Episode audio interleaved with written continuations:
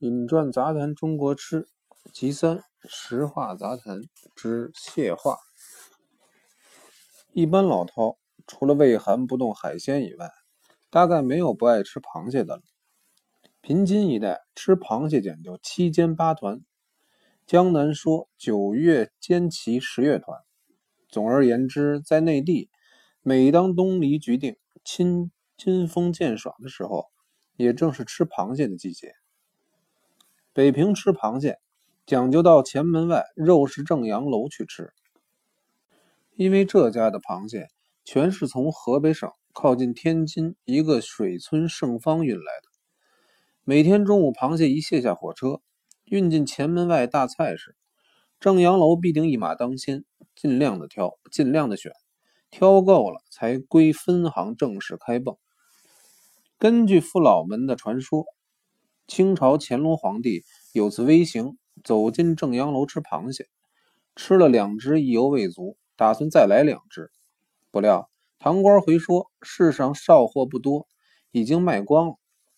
乾隆皇帝记在心里，打道回宫后，就要让内府通知该处，只要螃蟹一上市，先由正阳楼尽量挑选，然后再行开秤。这个传说是真是假，姑且不谈。不过。七七事变前夕，前门大菜市的螃蟹一卸车，始终由正阳楼优先挑选，那是丝毫不假。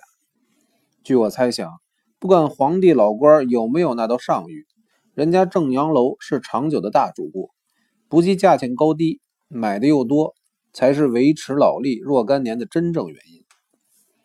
东北的大螃蟹腿和松花江的白鱼，都是关东赫赫有名的海产。大螃蟹的腿特别粗壮，跟鳌甲不成正比，环少高稀，独肥蟹腿。一只蟹腿最大的甚至长达四五尺，可以剔出蟹肉三四斤之多。虽然肉多且厚，可是细嫩鲜鱼不输湖蟹。因为没有蟹膏，东北一带会吃的朋友总是买几斤栗黄和蟹肉熬油，可保经久不坏。用少许煮面，爽而不不腻，厚而不腻，诚属隆冬无上御寒卷品。当年关外王张雨婷每次到北平，必定先到北兵马司，用穆恩的红丹帖给他的老师季卜老人赵尔巽请安。拜见时不忘带上松花江白鱼、哈尔滨大螃蟹，孝敬恩师。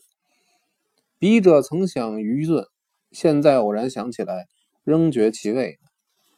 如果您爱吃螃蟹，又住在上海、昆山、常熟、无锡、苏州一带，那么无穷的口福，岂又笔墨所能形容？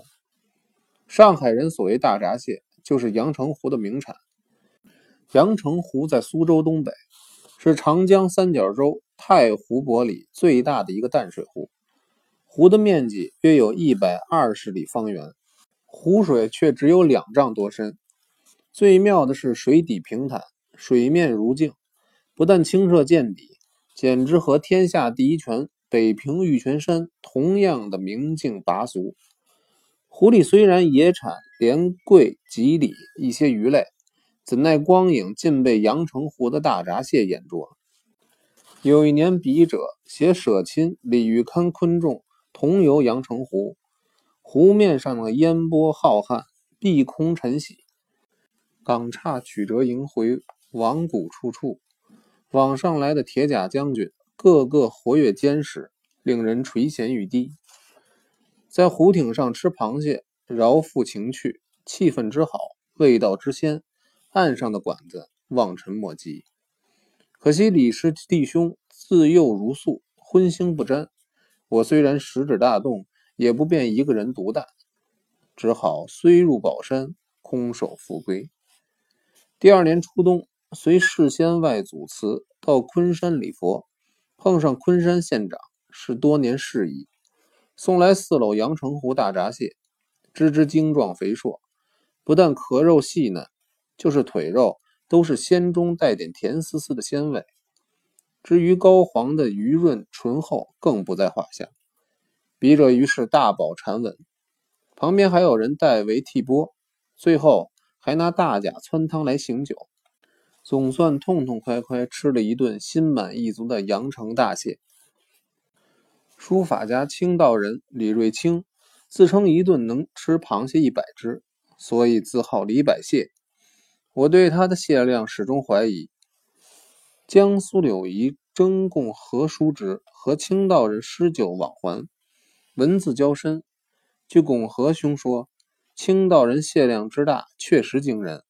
所谓百只连熬带腿，都是一并下肚。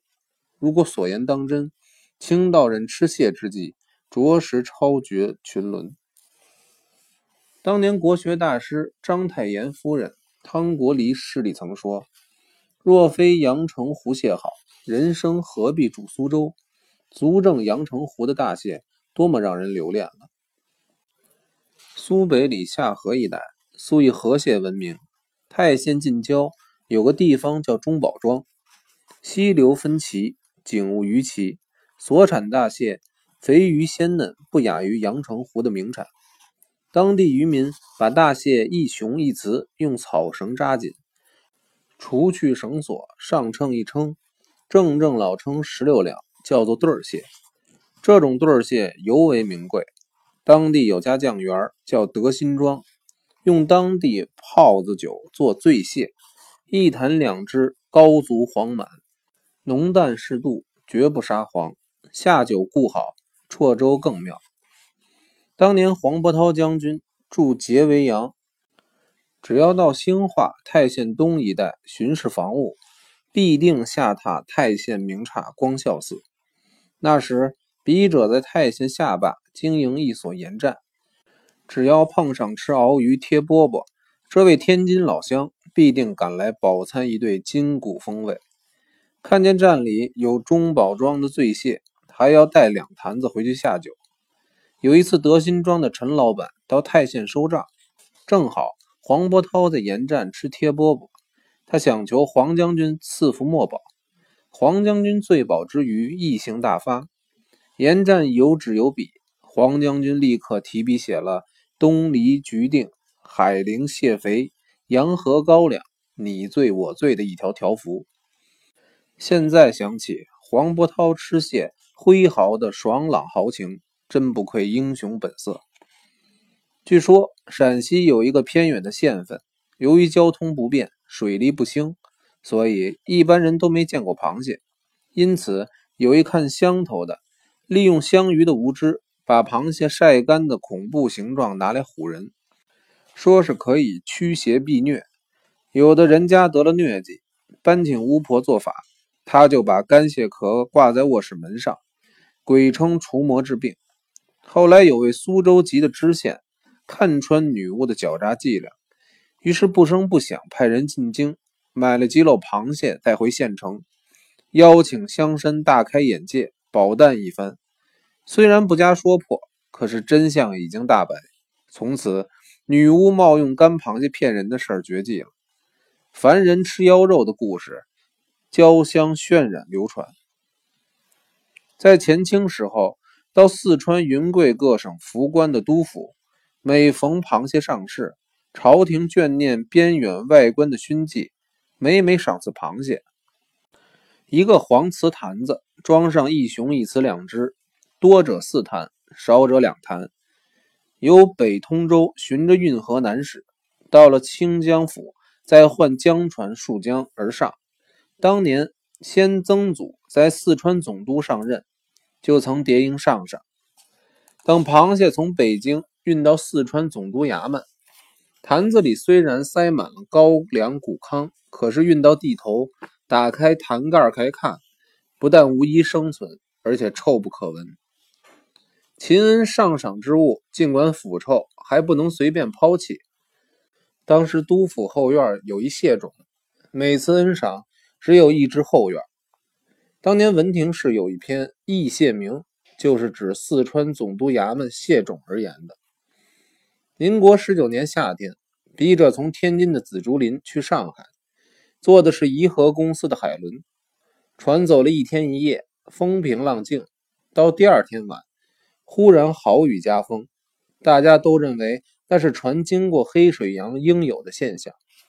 熟知风浪越来越大，犹如排山倒海，大家才知不妙，只有屏气掩卧，静以待病。这条船足足在海上跟狂风怒涛搏斗了三天两夜，还算万幸，机械引擎只有一部损毁，还能缓缓行驶，漂流到属于琉球的一个小岛下定。船方一面修换机件，补充粮食饮水，客人大都分别上岸找点吃食填肚子。和笔者同舱的有位管军，出身日本帝国大学，我们相携上岸。当地人都说日语，因为他有语言的方便，拐弯抹角，居然让我们找到了一个叫白水屋的小饭馆。最令人高兴的是法币可以通用，不怕吃完付不了账。大难之后，两人放心大吃大喝。岛上渔民有一种自酿的土酒，和福酱的四瓣酒相似。端上一盘炸的黄亮、焦香、酥脆，像扁的豆子一样的下酒菜来。一会儿功夫，满盘金光，嘴巴嚼个不停，脑里却不知究竟吃的是动物还是植物。后来细问端菜的女士，才知道是岛上的特产，名叫球谋，也是一种小蟹，每只只有拇指大小的螯腿，因为特别纤细，出水即脱。这种小蟹有一特点，就是所有蟹类都是寒性，只有球谋属于暖性。而且温补祛湿，所以岛上渔民捕鱼回航都是榨点球谋来下酒驱寒。以我个人来说，这种炸球谋的确香鱼鲜美，骨软而酥，用来下酒比烤乌鱼仔、炸龙虾片都来得够味儿。可惜就只吃过这么一次，今生恐怕无缘再尝了。今年入夏，笔者曾经旅游东南亚。感情泰国的螃蟹是四季不缺的，不像内地每年只有秋天吃螃蟹，台湾春天才是螃蟹的盛产期。曼谷各地大小饭店都有，地地道道的中国饭馆有大上海、福禄寿、香格里等四五家，每家都有砂锅居大甲这道菜。所谓居，其实就是干烧的意思，是广东餐馆专用的名词。一克砂锅居大甲，大约是六十株，一锅有十几二十只大甲，只只甲尖熬具，蟹肉充盈，食蟹有癖的人吃起来过瘾之极。因为泰国既无镇江米醋，更无蔗醋，只有化学白醋。吃蟹糊酱青蟹、清蒸大蟹，少了生姜高醋，未免滋味稍逊。只有居大甲是咸中带鲜。用不着米醋来提味，所以居大甲在曼谷是一道酒饭两宜的好菜。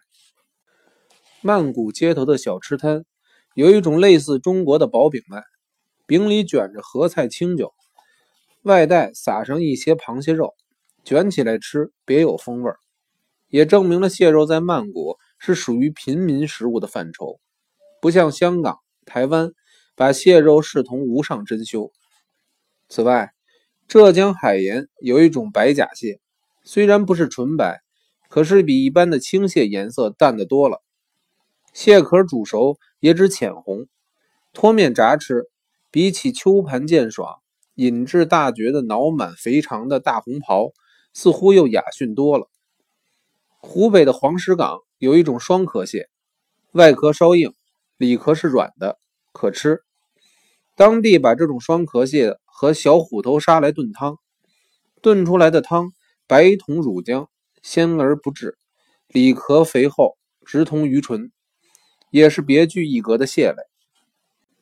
从古至今，爱吃螃蟹、行之于诗词、托之于吟咏的的确不少，可是全次成书的倒不多见。当年笔者在北平琉璃厂来勋书店。看见一本宋代傅公撰写的蟹谱，上卷是记录蟹的掌故，下卷是傅公自身吃蟹的经历。虽然不是原名版本，最少也是清初的刊卷。刚以四块大洋买妥，碰巧藏园老人傅阮书不期而至，他把我已买妥的蟹谱翻了又翻，看了又看。隔于君子不夺人所好，可是又不忍释手，只好说是借去看看，不日还归。他是笔者的世书，又不便推却，只好由他老人家拿走，从此一借不还。笔者花了四块大洋，究竟内容如何，自己连看都没看过。来到台湾近三十年，每逢逛书摊都特别留心，总想再买一本谢谱，始终没找到。